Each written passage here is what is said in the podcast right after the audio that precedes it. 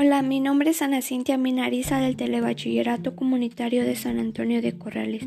Hoy les hablaré sobre los virus están vivos. Es interesante el tema porque los virus se inscriben en nuestro ADN, incluyendo en la saga humana mediante la mutación y la resistencia. Lo que más me gustó fue que nos habla claramente de los virus y lo que pueden hacer siendo tan pequeños. Me pareció curioso que cada virus presente en nuestro cuerpo humano alcanzará el tamaño de una cabeza de alfiler. El adulto medio alcanzará una altura de 150 metros.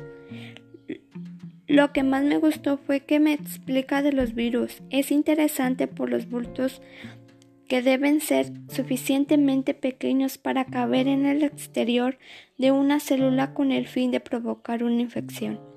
El dato que me pareció curioso fue que como se trata esencialmente de cadenas de material genético contenidos en varias moléculas de proteínas, los virus ocupan un extraño lugar entre el vivo y lo inerte. Los virus no están vivos, el hecho de que estén compuestos de moléculas que se encuentran en células y tengan la capacidad de evolucionar en lo que él lleva a la gente a pensar que están vivos, pero no es cierto. Propiedad o cualidad esencial de los animales y las plantas, por lo cual evolucionarán, se adaptarán al medio, se desarrollarán y se reproducen.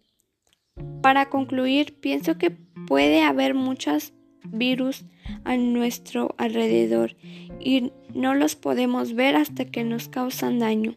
Muchas gracias por su atención y les invito a seguirme en mi Procat. Y hasta pronto. Muchas gracias.